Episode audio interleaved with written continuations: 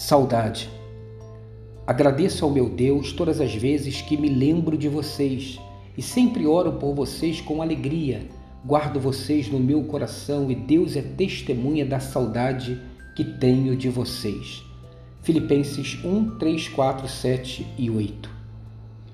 O apóstolo Paulo se derrama e, de forma desavergonhada, faz uma linda declaração de amor para a igreja da cidade de Filipos.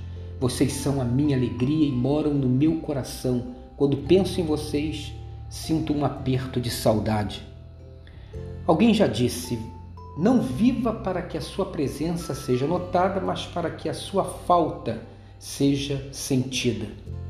Há pessoas, há relacionamentos que ficam para trás, porém, quando lembrados, é como se estivessem pertinho da gente.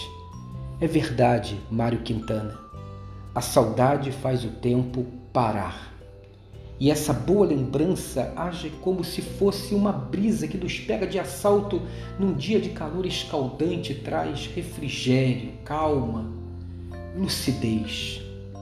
Há também as tristes lembranças de quando fomos despejados do coração de alguém, muitas vezes por conta das nossas incoerências, inconsistências e até mentiras. E provavelmente nunca mais possamos voltar para refazer essa imagem quebrada.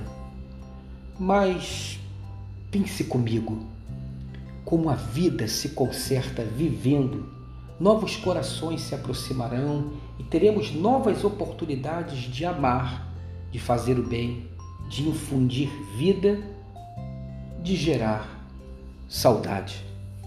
Tenha um dia abençoado e abençoador.